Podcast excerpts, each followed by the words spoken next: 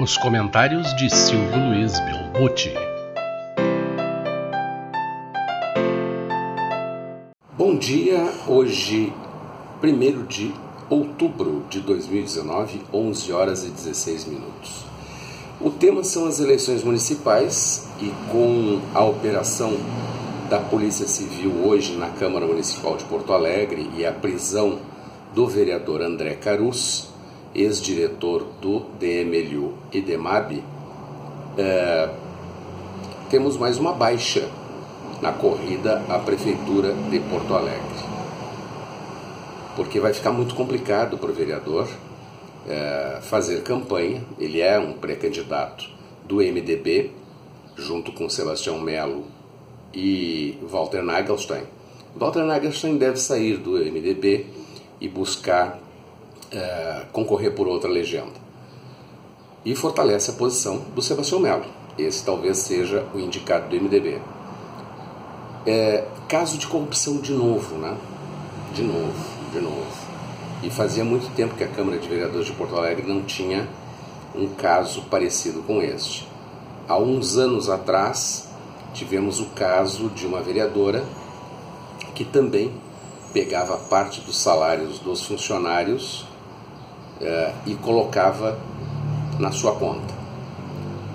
E agora, a suspeita contra André Carus é de que ele obrigava os funcionários do seu gabinete a contraírem empréstimos consignados para pagamento de suas dívidas.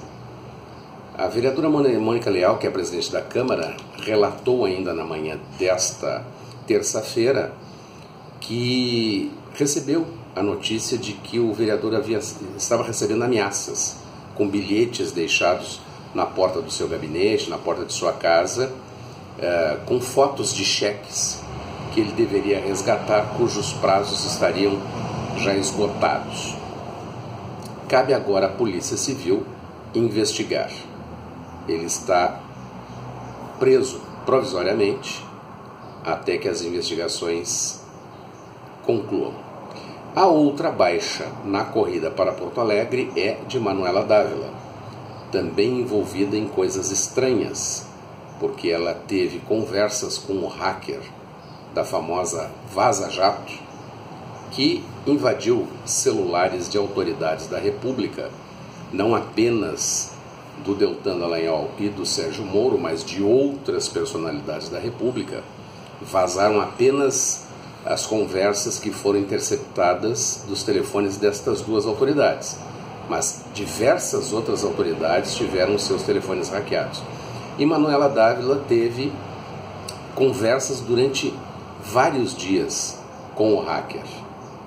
E o interessante de tudo é assim: sabendo que o hacker havia feito interceptação de conversas de autoridades, por que então a ex-candidata a vice na chapa de Haddad não procurou a Polícia Federal e denunciou. Continuou mantendo contato com o, hacker, é, fez a aproximação do hacker com o jornalista Greenwald e aí o resto tudo a gente já sabe. E ela está devendo essas explicações e muito provavelmente seja uma baixa outra candidata que não vai disputar a eleição municipal, porque vai ficar muito complicado para ela explicar o seu envolvimento com o hacker que invadiu os telefones das autoridades brasileiras e não a Polícia Federal. Porque não deu queixa, porque não se associou à Polícia Federal para que o caso fosse elucidado. Então são explicações complexas a prestar para a comunidade. Então, duas baixas na corrida eleitoral para o ano que vem. Vejamos aí nos próximos dias como as coisas ocorrem e se teremos outras baixas ou não. Por enquanto, estas duas creio que sejam as mais firmes, as mais convictas de que não concorrerão. Aguardemos as cenas dos próximos capítulos. Uma excelente terça a todos e até amanhã.